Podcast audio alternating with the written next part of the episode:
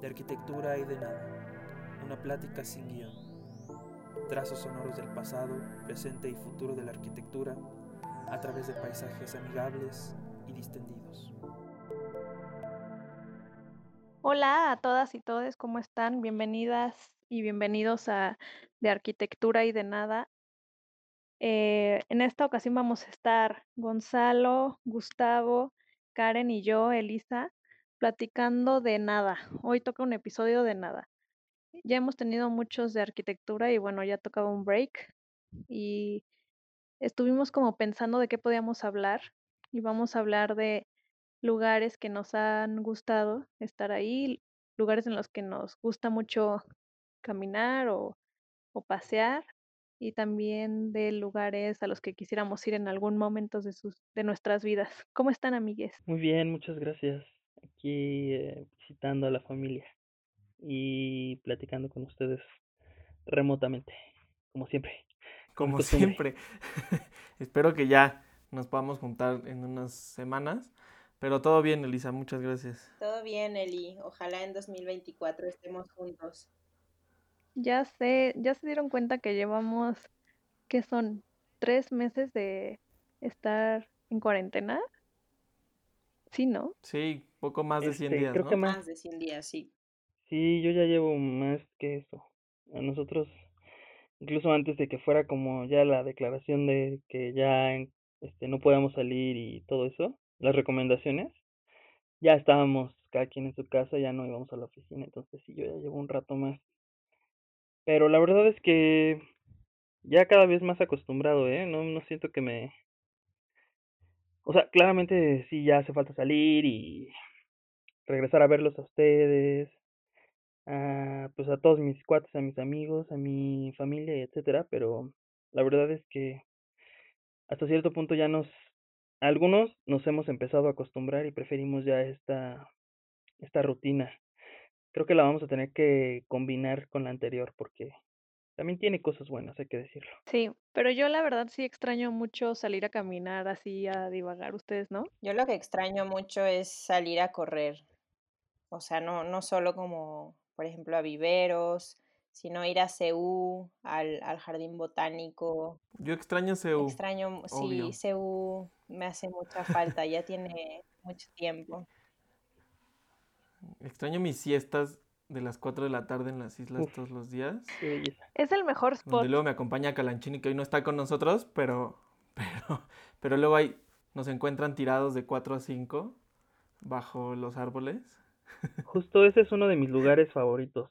Creo que obviamente toda ciudad universitaria me gusta, me es un lugar que eh, la verdad yo deseé, siempre deseé que estudiar ahí.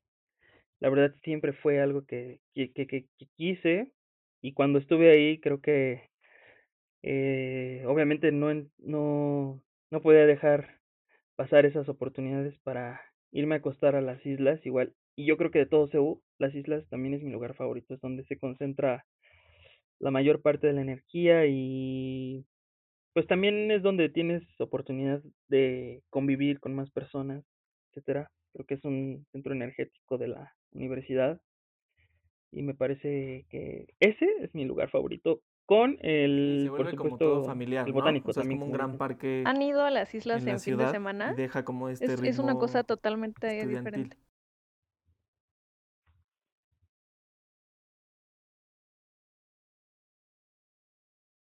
Sí, y, y hay un montón de perros, o sea, como que se vuelve un lugar para pasear perros y, y ahí está todo el mundo con sus perros y venden muchísimo más cosas, venden papitas, raspados, es increíble. Creo que a mí me gusta más en su, a mí me gusta más en su modo estudiantil. No sé, me, de verdad me encantaba llegar a las seis y media de la mañana y, ¿sabes? Como ver ese espacio gigante y el amanecer era súper bonito. Me encantaba, me sentía como súper ñoña, así con mi mochila en los hombros. Era como, ahora sí, ya, ya llegué a la escuela. Ya, ya me va a salir lo, lo ñoño, pero creo que valdría la pena dar como dos minutos de plática para quienes no conozcan CEU y con- Sí, sí, sí, contextualizarlos, sí. ¿no? Porque a lo mejor a estas alturas están diciendo como, ¿qué es eso? Pero bueno, CEU es el campus principal de la Universidad Nacional Autónoma de México, que está al sur de la Ciudad de México y es un conjunto eh, diseñado en la década de los 50, que ha tenido pues, como muchos agregados y transformaciones. Y las islas, que es el espacio del que estamos hablando, es como este patio central eh, o jardín central de, del conjunto, ¿no? Y entonces alrededor de este jardín están las escuelas, eh, la biblioteca central y la torre de rectoría, ¿no? Entonces, eh, para que tengan más o menos como, como, este contexto, igual hay muchísima información sobre CEU en, en, línea que podrían consultar.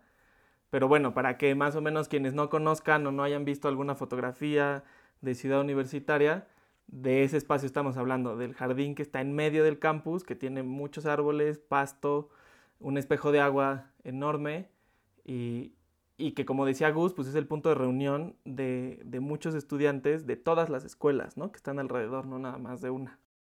¿Y ese espejo de agua ya va a estar siempre con agua o tiene sus días? Tiene sus días de mantenimiento. Me parece que es una vez cada 15 días cuando, cuando lo secan eh, lo limpian y lo vuelven a llenar. Tardan más o menos 24 horas en llenarlo y 24 horas en vaciarlo, evidentemente, pero, pero ya la mayor parte del tiempo está, está con agua y, la verdad es que cuando, no sé, si te toca al siguiente día de que lo limpiaron, pues está increíble. O sea, el agua es súper transparente y, fresca y, y, todo padre. Pero ya pasan 7, 8 días y eso ya se vuelve una cosa horrible, este, pues entre todas las hojas que caen de los árboles y, y pues como toda esta, este, eh, como todo este proceso que sucede entre la piedra y el agua y la erosión, pues ya se vuelve ahí una cosa muy fea. Pero, pero en general ya, ya está este, en uso. Oigan, y hablando de CU, otro lugar increíble para ir a caminar es el espacio escultórico. A mí me encanta. Y ahí fue la primera vez que en la prepa me llevaron a fumar marihuana. ¡Uh! Marihuana. Pues qué romántico, Celi. Qué, qué bonito que te llevaran ahí. A mí no me llevaron a ningún lugar así tan bonito, pero, pero qué envidia. La verdad es que sí es súper caminable ese sitio. Me encanta, me encanta muchísimo. Lo extraño un montón. Sí, yo también he ido, no fue mi primera vez, pero, pero sí, por supuesto he visitado este el espacio escultórico en ese en ese estado. También es padre, o sea, creo que es un poco salirse de esa este normalidad y de repente enfrentarte a un ambiente como más agreste y que sí te hace olvidarte un poquito de dónde estás, ¿no? Eso es interesante en la ciudad. Está interesante, muy, muy interesante. Sí, y yo me acuerdo que de chiquita me llevaban mis papás a, a ver, Gonzalo, seguro tú sabes el nombre del, de la escultura que es como un, no sé, es el, el círculo enorme, ¿cómo se llama? Ah, no, o sea, es que ese solo se llama así espacio escultórico. Lo demás se llama Paseo de las Esculturas, que es donde ya están como las esculturas individuales, ¿no? De cada uno de los artistas. Ah, ok, ok. Bueno, yo recuerdo que me llevaban de chiquita mis papás ahí al espacio escultórico y bajar al cráter era, o sea, que todavía puedes, que se supone que no debes, ¿no? Pero bajar al cráter y estar caminando entre las piedras, yo me sentía en un lugar así casi extraterrestre, es increíble. Y hace unos años, ¿qué será? Hace como, yo creo, creo que como unos seis o siete años, eh, esperando no errar, limpiaron toda esa parte de lava del centro. O sea, le quitaron toda la hierba y todas las, las plantas y se, hay unas fotos increíbles. Yo no lo vi en persona, pero hay fotos que se ve espectacular, ¿no? O sea, toda la lava limpia, sin, sin maleza y sin, sin vegetación. Este, como pues era originalmente, ¿no? O sea, originalmente una semana, porque evidentemente a la semana empezó a crecer la hierba, pero, pero se ve bastante, bastante padre. O sea, sí es muy espectacular ese espacio. Sí, lo único que me choca de ese lugar es que uno, no abren los fines de semana y dos, cierran a las 4 de la tarde, seguramente por gente que se, como yo, que se iba a marihuanear ahí, pero pues tienes que, o sea, es muy difícil ir ya en nuestras vidas de adulto, ¿no? Se complica demasiado. Nosotros en la universidad somos pues muy afortunados porque la verdad nuestro campus es extensísimo y tenemos muchas cosas que visitar y muchas cosas que, eh, muchos lugares donde que recorrer. En cambio, hay otras universidades que no por eso son peores o mejores, pero la verdad es que son muy pequeñas. tuve oportunidad de conocer el campus de la Universidad de Weimar y es un campus súper chiquito. En realidad, yo me atrevería a decir, sin el dato exacto, que la ciudad de Weimar es más o menos del mismo tamaño que, que solo el, la ciudad universitaria. Entonces, eh, no sé a ustedes en las universidades que estuvieron de intercambio o así, como vieron si hay alguna cosa. Yo sé que no va a ser lo mismo en extensión, pero seguramente habrá cosas que o lugares que les gustaron muchísimo visitar que las hace sentir igual de bien que aquí en la UNAM, ¿no? Creo que, o sea, comparando también como tú haces con, con Weimar, yo cuando estuve viviendo en Ferrara, Italia, justo, creo que Ferrara, no les sabría decir tampoco las dimensiones claras, pero sí es casi del tamaño de ciudad universitaria. Entonces, obviamente, cuando yo llegaba a la escuela era, era una escuela súper chiquita, ¿no? O sea, como que no sentía que, faltaba espacio como, como para salir de clase y decir, vale, sigo en la escuela, pero no, ahí salías y ya estabas en la calle y ya era como territorio de nadie. Entonces, por ejemplo, ahora estaba leyendo un poquito y, dice que Ferrara tiene 135.369 habitantes. O sea, es nada. Sí, es un pueblito, íbamos todos caminando o en bici, no había coches, era maravilloso, pero pues sí, después de estudiar en un campus, en un campus, perdón, como ciudad universitaria, era súper extraño cambiar tu escala de esto es mi escuela a ahora esto es el lugar en el que vivo. Pero era muy bonito caminar Oye, pero por ahí. Entonces, pero entonces Ceú tiene más habitantes que Ferrara. Exactamente, sí, sí. Son 250 mil personas en Ceú al día prácticamente. Sí, es impresionante lo, lo chiquito que es. Pues sí, o sea, las comparaciones son, son fuertes. O sea, por ejemplo, Elisa y yo compartimos universidad de intercambio y ciudad y departamento, de hecho, ¿no? No nos fuimos al mismo tiempo, pero eh, pues sí nos fuimos a la misma ciudad, a la misma casa y a la misma escuela.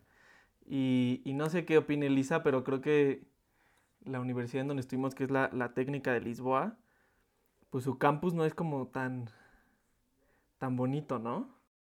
Lo que, lo que está padre es la vista, porque está por decirlo así, fuera de lo, lo que es la ciudad, pero es mini, o sea, la facultad era del tamaño del gimnasio de la universidad. O sea, y solo había como, como otras dos facultades y ya, ¿no? O sea, bueno, al menos en ese campus. Ajá, en ese campus está, y la cafetería, ¿no? Ah, sí. O sea, la cafetería está la grande, bueno, la grande, entre comillas. pero, pero sí, la vista estaba padre, ¿no? Que estaba fuera de la ciudad y como arriba en la, en la montaña y veías este toda, todo el, río y, y, como todo este litoral.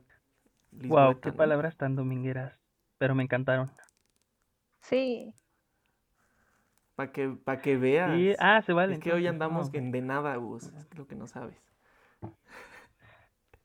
Hoy se vale todo, hoy estamos en de nada. Nos va a hacer falta no entonces, porque él es el que Alerta a las que nos, las personas que nos escuchan. Alerta a las personas que nos escuchan, o sea, si no les gustan pláticas que no van hacia ningún lugar, ya córtenle, aquí. o sea, no Bye, amigos. Esto pasa cuando no, hablamos de arquitectura, que, eventualmente algo va a salir. Cada vez que alguien diga la palabra bueno, ahora sí lo voy a decir, arquitectura, pero cada vez que alguien la repita, debería de haber como un castigo. O te tomas un shot o algo, pero en, cuando hay episodio de nada, cero, cero, cero la palabra. Estaría bien, apoyo. nos van a entender, los quienes nos estén escuchando que son arquitectos o arquitectas, nos van a entender en que es muy complicado decir esa palabra que ya no voy a decir, pero que Karen acaba de prohibir. O sea, realmente no es sencillo evitar decirla y, estén en primer año o en último año o ya estén graduados, nos van a entender, estoy seguro. Pues más les vale, porque si no se van a dar la aburrida de su vida. Como ya me, me quitaron el grillete y ya me puedo desviar por donde yo quiera, yo también, más que, había estado pensando mucho en los lugares que, que a lo mejor desearía visitar o que he visitado, etcétera, pero me di cuenta que una cosa que no teníamos contemplada, pero creo que también es súper bonito y es lo más emocionante a veces de no, no tanto un lugar, sino cómo llegas a ese lugar, el viaje.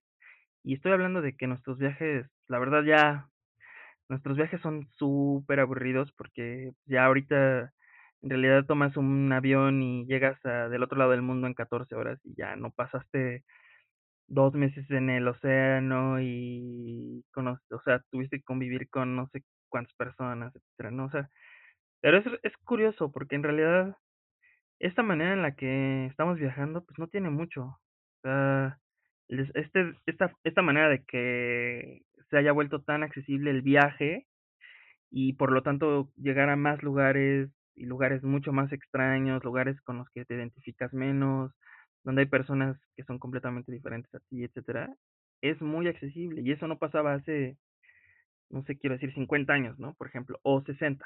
O sea, de, o sea, de 50 años para acá creo que todo se ha vuelto mucho más fácil y es una cosa impresionante cómo podemos viajar a muchos lugares y además cómo eso nos ha cambiado la perspectiva, porque conocer esos lugares no es nada más conocer y caminar y comer y todo eso, sino además es la gente con la que te encuentras, los problemas a los que te enfrentas, este, empezando por a lo mejor el presupuesto que traes, eso va a determinar mucho este cómo vas a vivir el viaje, pero no le pero lo interesante de esto es que el viaje o los viajes son tan nobles que muchas veces el dinero no es lo que determina la calidad del viaje ni, ni la calidad de los lugares que visitas. O sea, curiosamente eso es algo que me, me ha pasado mucho, ¿no? Hay veces que he tenido como eh, dinero suficiente para viajar a un buen lugar y no me la he pasado tan bien como cuando no tengo lana para visitar algo, no sé, muy conocido. Y yo creo que tiene que ver con que cuando no llevas mucho dinero te la pasas caminando y cuando caminas es cuando conoces en realidad cómo son los lugares y los vives, ¿no? Si te subes a, si te trepas a un camión, o sea, sí vas a llegar más rápido al museo que quieres visitar, pero el camino ya no lo vas a disfrutar tanto. Totalmente de acuerdo. O sea, creo que igual yo las ciudades que más he disfrutado es las que he caminado de un lado a otro y que empiezas a las 8 o 7 de la mañana y terminas a las 9 de la noche destruido, ¿no? O sea, con los pies que ya no puedes más, pero justo como dice Lisa, que, que, que la entendiste o la viste desde otro lado, ¿no? A diferencia de, de pues ya sea subirte al camión o, o, tomar el metro en donde pues entras en, en, una puerta y sales en otra y te perdiste todo el contexto, ¿no? O sea, yo también estoy de acuerdo que caminar las ciudades es, es de las mejores maneras para, para conocerlas, porque además pues vas viendo otras cosas, ¿no? O sea, no nada más el objetivo al, al, cual vas, sino te vas hasta de pronto perdiendo como entre algunas calles o, o, si ya tienes como más o menos pensado una ruta, pues justo puedes ir como, ah, pues qué pasa si me desvío por aquí y, y de todos modos llego y etcétera, ¿no? O sea, igual en lo personal, cuando me ha tocado caminar y caminar y caminar, pues sí, justo, o sea, las conozco de, desde otra perspectiva. Porque, porque aparte de que las ves, las vas tocando, o sea, vas tocando los edificios con las manos, pero también con tus pies vas sintiendo diferentes texturas y las hueles y como que ocupas más sentidos que hasta cuando vas en el metro, por ejemplo, quieres reprimir, ¿no? O sea, no quieres escuchar, no quieres oler, no quieres, tú lo que quieres es llegar y ya, pero cuando caminas vas eh, viviendo no solo a través de la vista. Sí, yo también estoy de acuerdo con que caminar la ciudad siempre te da una perspectiva diferente. Y ahora que, que Gonzalo, Gigi, alias Gigi, hablaba de las rutas, yo creo que, bueno, yo siempre he tenido pensada la ruta, ¿no? O sea, siempre he tenido pensado a qué edificio voy a ir, a qué museo voy a, voy a entrar, pero creo que las veces que me he perdido es cuando justo más he disfrutado y creo que siempre te pierdes cuando vas caminando, o sea, de pronto es muy fácil estructurar tu ruta cuando, cuando la tienes en el transporte público, pero cuando caminas eres libre de en cualquier momento ir a la derecha, a la izquierda, quedarte ahí 10 minutos si quieres. Y también es, es la convivencia con la gente, ¿no? O sea, aparte de, de conocer un lugar, no es solo ir al sitio turístico, a mí la verdad es que me choca ir a lo turístico. Y, y justo como en estas rutas de ir caminando y, perdiéndote por la ciudad, creo que lo increíble es ver a la gente que vive ahí. O sea, qué hacen diferente a lo que nosotros hacemos, qué hacemos igual. O sea, ir observando a quien habita la ciudad es parte de, de cómo aprendes y conoces la ciudad.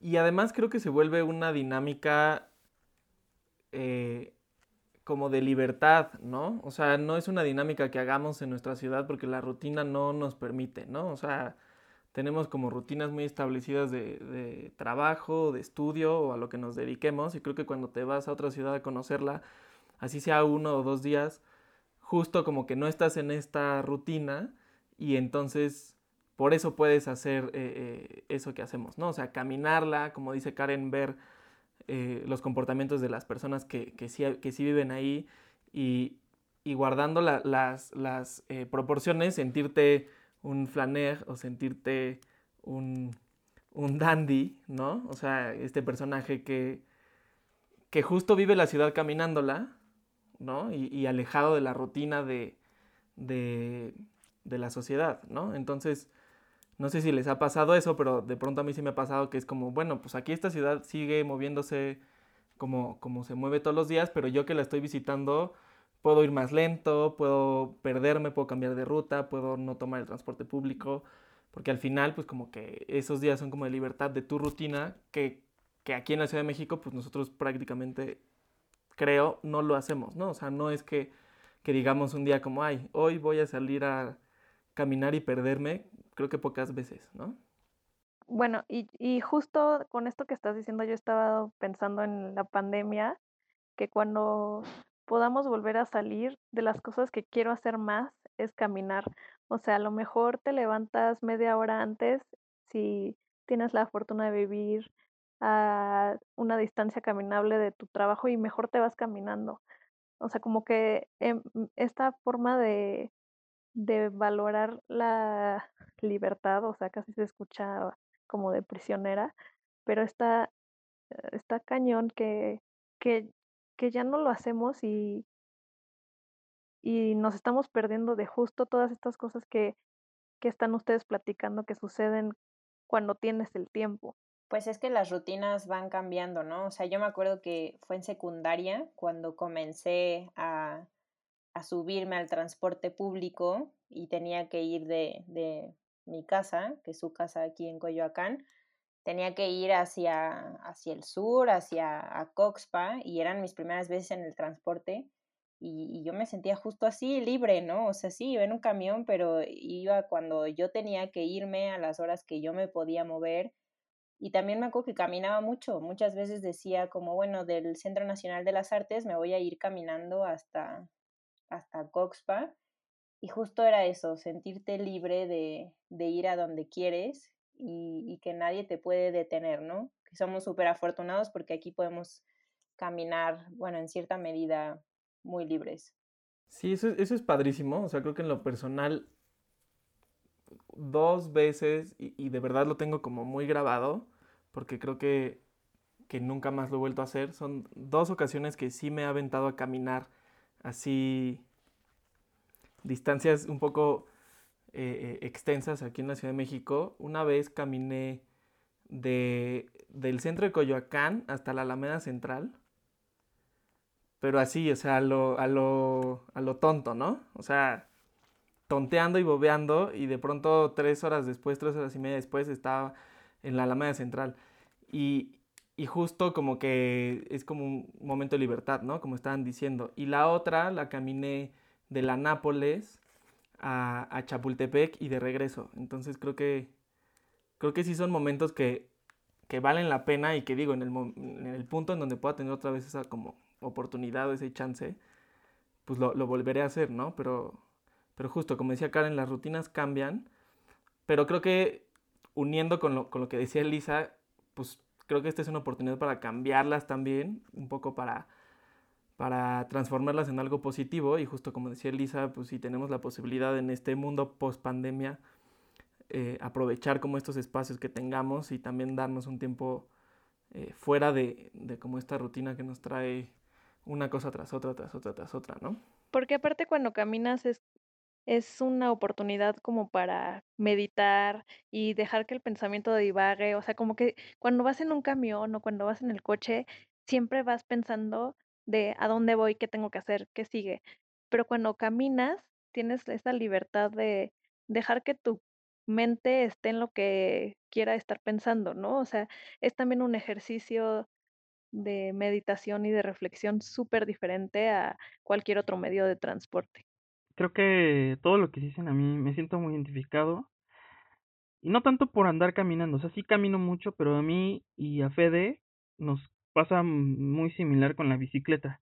O sea, también recorremos mucho, mucho tiempo o hemos, a lo largo de nuestra vida hemos andado mucho en bicicleta y también es una cosa, este, esta, esta manera de movernos, de estar transitando de un lugar a otro y de cómo eh, percibes justo una, de un lugar a otro, esa, esa transición que puedes, que puedes experimentar a pie, ya sea a pie o en la bicicleta, obviamente sí es muy diferente.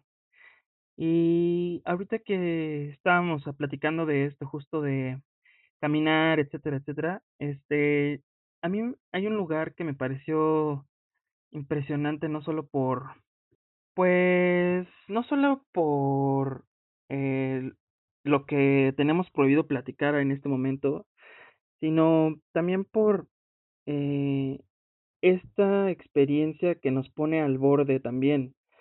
Viajar eh, es hasta cierto punto también una experiencia eh, fuerte, una, una, experiencia intensa. No sé quién de ustedes eh, haya perdido alguna vez un, un vuelo o, un tren o un bus o lo que sea. Es una cosa espantosa.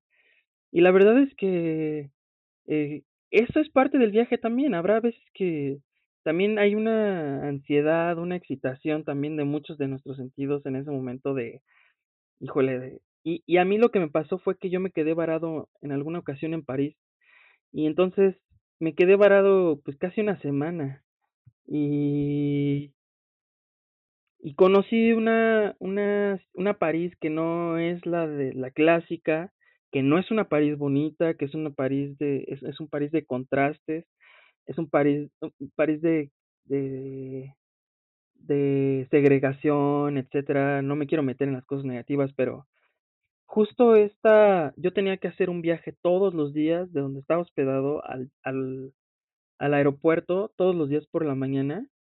Y ese trayecto, yo creo que son de las cosas que más grabadas tengo en mi, así en mi memoria, eh, ya de toda la vida, porque en serio, esta situación que me puso en un momento de que no estaba de turista, no estaba visitando, no era algo cool, no era algo que estaba planeado. Y sin embargo, son de las cosas que más grabadas tengo. También eso es otra de las cosas, que hay que atesorar esos momentos, aunque no sean buenos, aunque no te lo hayas pasado genial, aunque no sea así, aunque no hayan sido cosas hermosas y no hayas visitado Champs-Élysées o lo que sea, este, no importa, de todas formas, eh, esta experiencia es, es, es, es muy agradable, es muy constructiva. No sé si les haya pasado algo así, cuéntenme de un lugar, mm, cuéntenme, o sea, sí de lugares que les encantan y así, pero pues también échenme un lugar que los haya marcado, no necesariamente de la mejor manera, o sea, otra forma de ver otro lugar. Yo, yo, yo quiero. Bueno, yo no me perdí en un lugar tan fancy como París, pero a los 15 años decidí hacer mi primer viaje sola y a escondidas y me fui a Oaxaca, me fui a Mazunte. Según yo, eh, la gente con la que me fui, hippie. sí, súper hippie. Según yo, con la gente que me fui, pues eran mis amigos. Obvio no eran mis amigos, nada más íbamos a echar desmadre. Yo no llevaba nada de dinero y el poco dinero que llevaba pues fue para alcohol. O sea, literal. y me acuerdo que todos los días yo tenía muchísima hambre, pero de verdad no saben cuánta hambre tenía. Y llegó un punto en el que pues mi mamá no sabía bien dónde estaba porque no había señal. Uno de mis hermanos resulta que también estaba en Mazunte buscándome y mis amigos me dijeron, oye, vimos a tu hermano y yo así, pues como pedo me fui al hostal a esconderme porque dije, ahorita me va a encontrar. Yo tenía quemaduras en la piel asquerosas porque no llevaba bloqueador, porque me había valido, tenía muchísima hambre no tenía teléfono porque justo el primer día mi teléfono y mi iPod se los llevó una ola del mar y pues al final se me hizo fácil decir, bueno, faltan tres días del viaje porque ya tenía mi ticket de regreso. Dije, bueno, pues me voy a dormir a, la central de autobuses, ¿no? Y pues la central de autobuses era pues, la calle con un montón de gente, pues que también estaba ahí dormida, yo creo que con la misma idea que yo. Y pues sí, dormí creo que fueron dos noches que dormí en la banqueta y me acuerdo que me compré una torta y dividí mi torta como en cuatro para que me alcanzara así como una, una comida, un desayuno y como un poco para, ¿Quién lo diría? para engañar a mi mente y a mi estómago. Y ya que me subí al autobús, yo solo venía pensando como, ¿qué voy a hacer cuando llegue a mi casa y me vea mi mamá? O sea, dije, de verdad, ¿qué, qué voy a hacer? Si me preguntan, ¿de qué te acuerdas de Mazunte? No me acuerdo de nada, solo me acuerdo que tenía quemaduras en la piel asquerosas, me acuerdo que tenía hambre, me acuerdo que los güeyes con los que fui, si no los vuelvo a ver en la vida, qué mejor. No, no, no, fatal, o sea, fatal, fatal. Y eso que la verdad es un lugar muy chulo, pero no, eso, esa, esa aventura a los 15 años sí fue, fue brutal pero fui afortunada porque pues siendo mujer y viajando en este país y que no me haya pasado absolutamente nada, creo que corrí con mucha suerte. No, bueno, pues ya que decimos, ya, o sea, nos mataste. sí, se acabó, este... Aquí terminó el episodio, muchas gracias. Suena como de Warriors, yo estoy imaginando en la película esta de, de Warriors. Es que sí estuvo muy intenso, de verdad, no, nunca en mi vida he tenido tanta hambre como en ese viaje.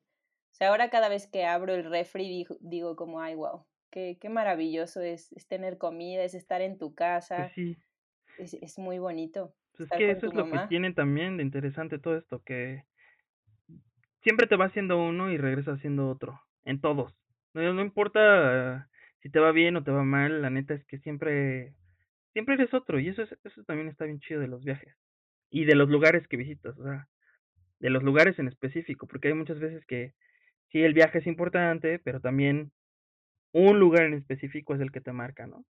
Hubo una vez que sí estaba viajando solo y que me dio así muchísimo miedo, que, que igual como típico viaje de esto, de lo que tenemos prohibido hablar, eh, fui, a, fui a visitar la capilla de Ronchamp de, de Corbu.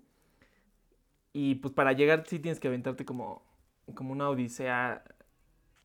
Haz de cuenta que para llegar tienes que tomar un, tienes que tomar dos trenes. Eh, bueno, si sales desde, desde París, tomas dos trenes para poder llegar a, a, Poissy, que es donde está... No, no, perdón, me estoy confundiendo con, con, la, con la Villa Savoie. No, tienes que llegar a Ronchamp, para donde está la capilla. Y haz de cuenta que ya te bajas, pero pues ya, ¿no? O sea, te dicen como próxima estación, este, Ronchamp. Y pues ya, te bajas y no hay nada. O sea, es un pueblo medio fantasma, tiene yo creo que dos calles. Bajas como por una veredita literal de la vía del tren, la estación es como una parada de autobús. Este, y ya hagan de cuenta que yo bajé, bajo la vereda esta y hay como una iglesia así viejísima, de miedo. Aparte estaba como lloviendo y súper nublado.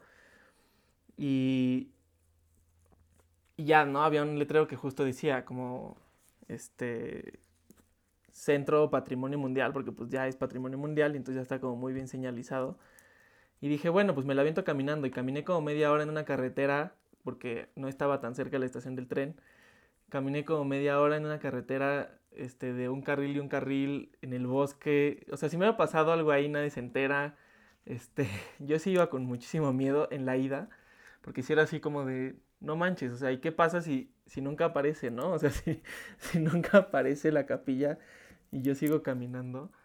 Pero, pero sí apareció y, y ya me estuve ahí como muchas horas hasta que tenía. Porque además, pues yo dije como, no, pues voy a comprarme el tren de regreso 200 horas después porque quiero aprovechar el día y todo, ¿no? Y pues la capilla la vi en 45 minutos y entonces me esperé ahí como 4 horas para volver a regresar por mi camino de miedo, de terror y esperar el tren. Pero me sentí en una serie y eso, o sea, dejen, déjenme ñoñar a gusto, no se estén riendo. Y, y es, o sea, a lo que iba es que es la única vez que me dio miedo como viajar solo, porque además creo que en esta experiencia los lugares y, y los viajes, creo que también podríamos hablar de esta parte cuando viajas acompañado o cuando viajas solo, ¿no? O sea, creo que también son dinámicas bien diferentes Sí, y, y ves los lugares totalmente. completamente Totalmente. distintos, ¿no? O sea, si vas con amigos o si vas solo, creo que los dos son experiencias muy chidas, pero viajar solo creo que siempre tiene algo ahí como... Sí te entiendo. A mí, a mí me pasó, alguna vez me pasó lo mismo en... No, no exactamente lo mismo, pero muy parecido. Me fui a Potsdam, yo estaba viviendo en Berlín y la verdad es que el viaje era muy corto, pero igual eh, era la primera vez que iba y se supone que iba a ir a visitar unas ruinas ahí y unas cosas muy interesantes de Schinkel y cosas así. Me perdí un rato. No, ya sé, ya sé.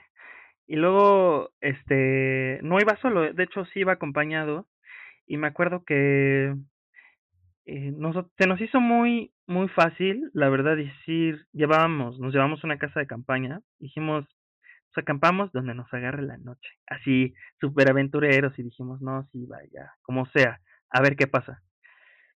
Este, llegamos, visitamos algunas cosas, estuvimos dando la vuelta, etcétera, y hubo un momento en el que dijimos, oye, creo que ya deberíamos irnos a buscar un lugar para acampar, pero no teníamos nada de comida. Dijimos, no, pues primero vamos a buscar algo de comer y luego ya nos vamos a, a meter a la casa de campaña y nos buscamos un lugar. Para no hacerles el cuento larguísimo, para el tiempo en el que nosotros ya nos íbamos a ir a meter al bosque a acampar, ya estaba oscuro. O sea, no veías ya nada. Ya nosotros estábamos aterrados, pero de verdad aterrados. O sea, yo llegó un momento en el que dij- dijimos, ¿sabes qué? La neta ya, yo ya no quiero seguir caminando. Mejor ya aquí nos vamos a, aquí vamos a poner la casa. Nos metimos a la casa, según dijimos, no, pues nos vamos a tomar un vino y no sé qué, y va a estar chido y vamos a platicar y jajaja, jijiji. No, estábamos aterrados, aterrados toda la noche. Y estás en un bosque que obviamente cero ruidos, no, más bien, todo el ruido del mundo estaba en ese bosque. O sea, el ruido de las ramas y de repente nosotros jurábamos que escuchábamos gente pasando a, la- a, un ladito de la... Nosotros sentíamos que estábamos en algo así como la bruja de Blair, ¿no? Así de intenso, así de... No, neta estaba muy... Yo estaba aterrado. Son de las veces que... Son de las veces que más miedo he tenido. Y según yo me estaba haciendo el, el valiente con el alcohol, pero pues ni el alcohol me sirvió porque... No, o sea, ni la verdad ni ganas de tomar. Al otro día ya, o sea, se acabó la noche, habré dormido una hora, dos horas máximo. Y cuando salió la luz estábamos en una especie de parque temático, algo así, no mames. O sea, era un lugar así, cualquier cosa. Como Chernobyl. Sí, estábamos acerca de una como... ¿Qué tipo de viaje era, Gus? no, es que era como una... O sea, había... ¿Viaje, viaje o viaje? No, viaje de viajar eh, físicamente. Sí, no, el, el otro... Esos son otros, otros, otros temas mucho más, este, introspectivos. Que vamos a Que dejar para dejaremos otro para otro episodio. No, era una especie de... Había como unos, como unos castillitos, así, no sé, algo muy... No, no, la verdad nada de aterrador. Lo que sí es que... No, pero de verdad, todo fue nuestra mente. No pasaba nada. O sea, estábamos en un lugar súper seguro. Este... Bonito el lugar, había un lago.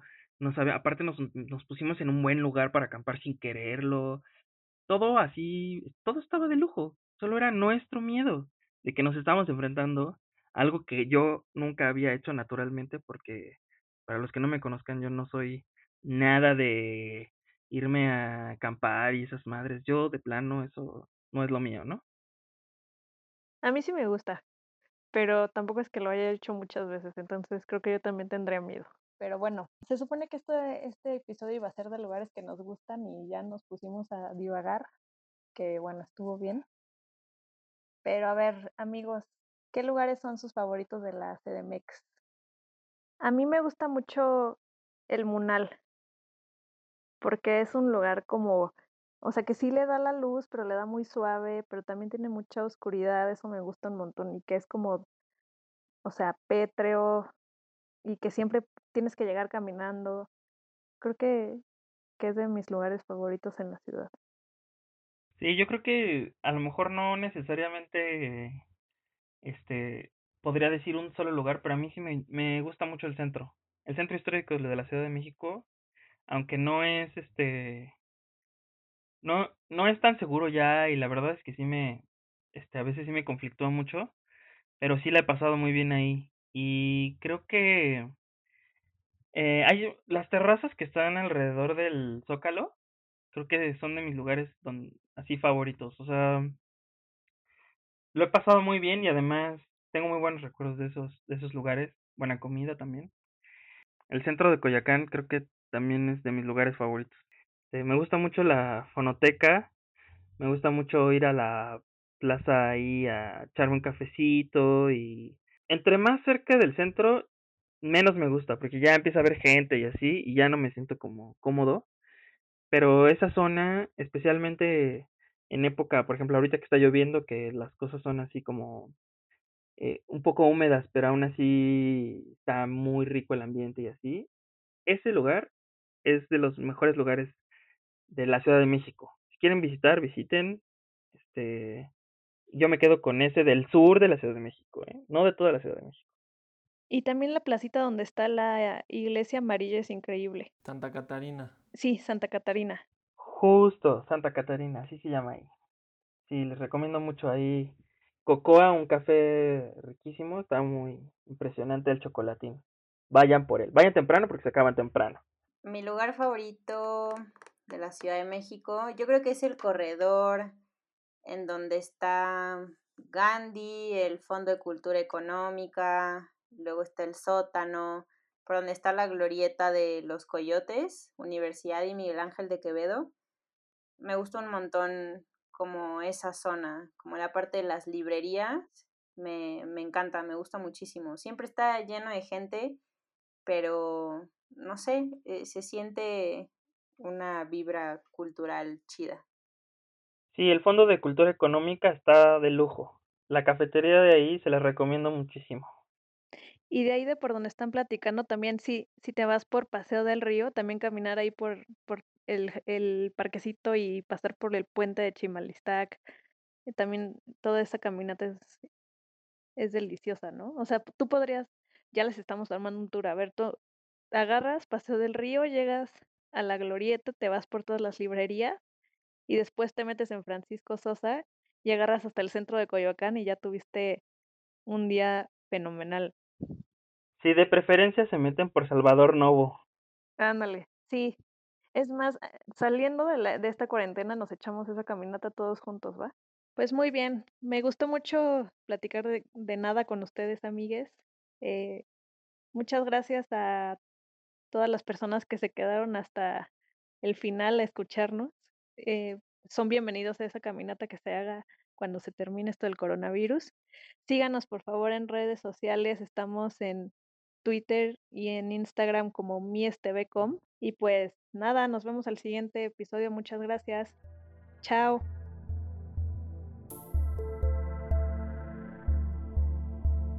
De arquitectura y de nada. Una plática sin guion.